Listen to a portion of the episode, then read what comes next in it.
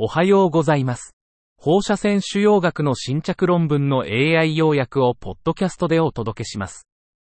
よろしくお願いいたします。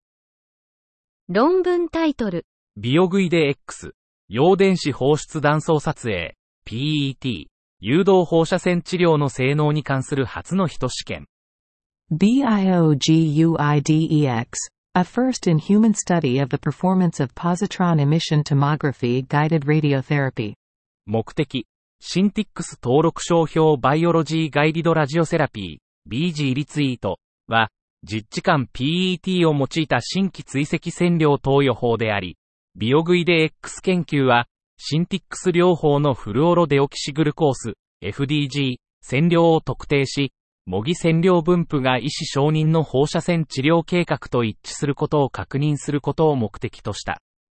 方法、この前向き研究は、肺または骨に 2cm 以上 5cm 以下の FDG 集積性のある原発性または転移性腫瘍を持つ参加者を含んだ。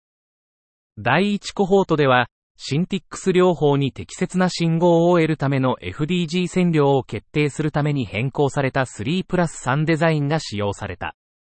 第2コホートでは、従来の低位放射線治療を受ける患者の X1 システムでの PET 画像データが、最初と最後の分割前に収集された。結果、第1コホートでは、6人中6人、100.0%が最初の注入線量15メートル CIFDG で適切な FDG 活性を示した。第2コホートでは、肺腫瘍4例、骨腫瘍5例が登録され、17回の治療分割に対して評価可能な模擬投与データポイントが収集された。これらのうち16回の模擬投与が承認されたシンティックス療法計画に対して正確であった。17回目のデータポイントは正確性の95%の敷地をわずかに下回った。DVH スコアイコール94.6%。すべての模擬フルエンスは物理的に実行可能であった。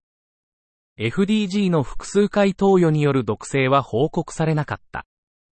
結論。シンティックス療法は、放射性標識された腫瘍が放射線治療の標的として機能する新しい放射線治療法であり、実時間 PET データから計算された模擬シンティックス療法線量分布は、2から 5cm の腫瘍で FDG 信号特性が適切であれば、正確かつ機械的に実行可能であった。